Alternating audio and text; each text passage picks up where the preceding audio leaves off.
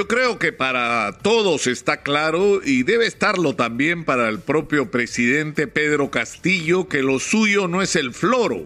Es decir, que la principal virtud de nuestro actual presidente no es la que ha caracterizado normalmente a quienes nos han gobernado en el pasado. Exitosa. Grandes oradores, no solo de plaza, sino grandes oradores de escenarios parlamentarios y en la escena internacional.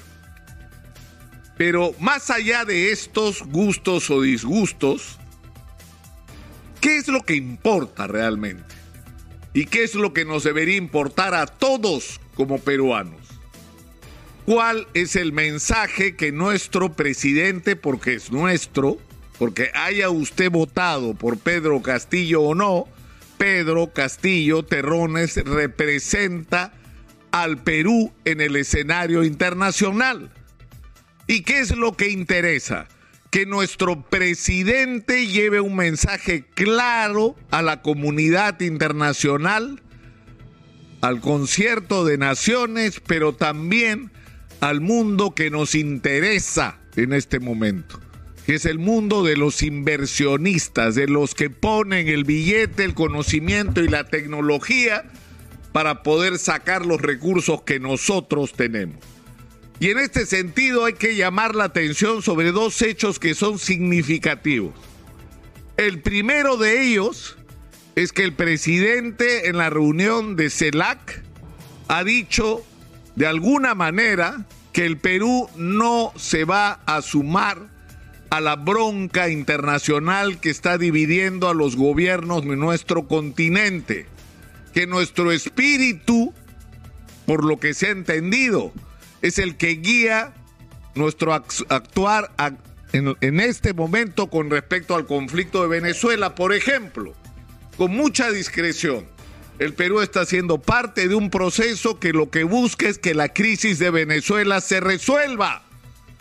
Y se resuelva cómo, no con la confrontación que ya se vio a dónde lleva, sino con la búsqueda de entendimiento porque finalmente lo que tiene que ocurrir en Venezuela son elecciones libres, aceptadas por todos, con participación de todos, con respeto a los derechos democráticos mínimos, sin presos por razones políticas, sin exiliados por razones políticas, con igualdad de participación en los medios de comunicación y sin discriminación, porque el que está en el gobierno hace lo que quiere con los medios y el candidato que viene de la oposición no tiene ningún acceso o el que tiene limitado y con observadores internacionales que verifiquen y garanticen la calidad democrática de ese proceso. Esto se está discutiendo en México. Entre el gobierno de Maduro y la oposición encabezada por los representantes de Juan Guaidó. Y ese es un proceso importante porque de eso se trata, de resolver los problemas mediante el diálogo, de establecer relaciones con todos los países más allá de las diferencias ideológicas o políticas que se pueda tener entre un gobierno y otro.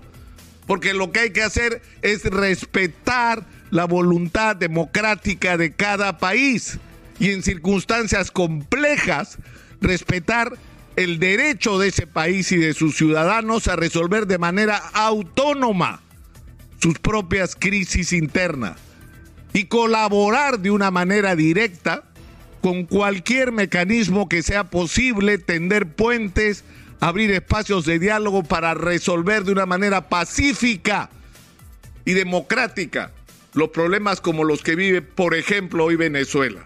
En ese sentido, el mensaje ha sido importante. Exitoso. Es decir, el gobierno del Perú no es parte de ninguna facción internacional en este momento y tendrá relaciones con todos los países así su gobernante sea neoliberal o socialista.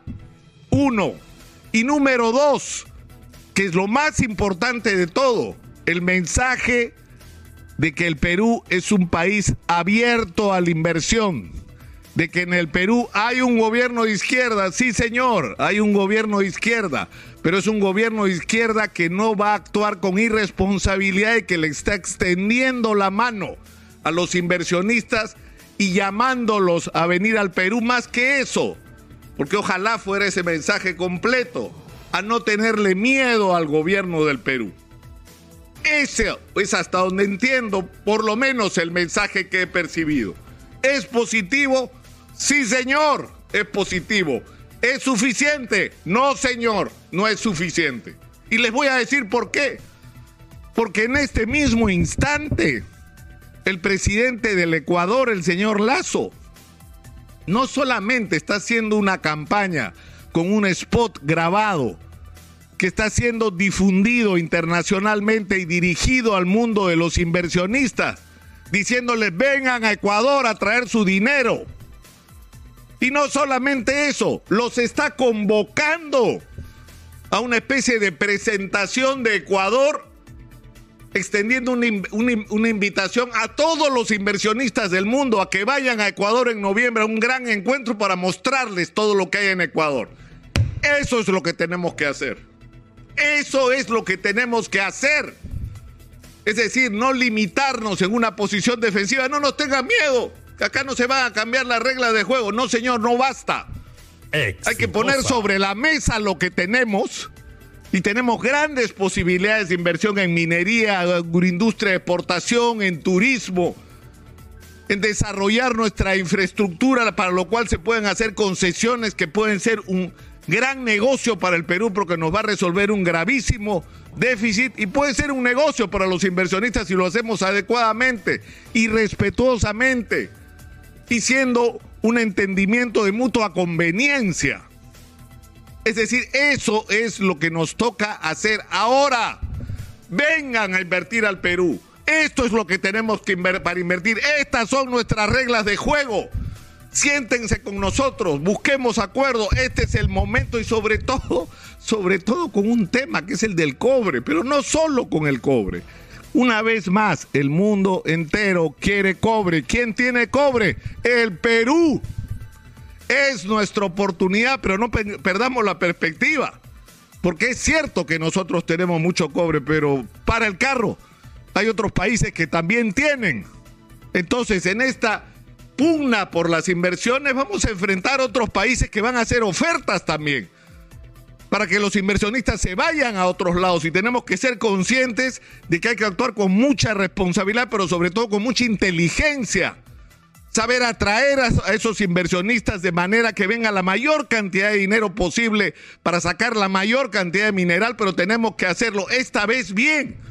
No solamente en lograr la mejor negociación posible, la más conveniente en términos de ingresos para el Perú, sino resolver el problema fundamental, que los recursos que vengan de esa gran inversión no se gasten de manera ineficiente y peor aún, no se lo roben.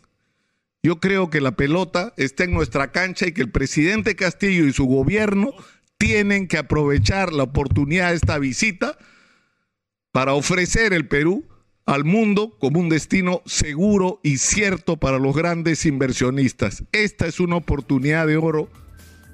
Aprovechela, profesor Castillo.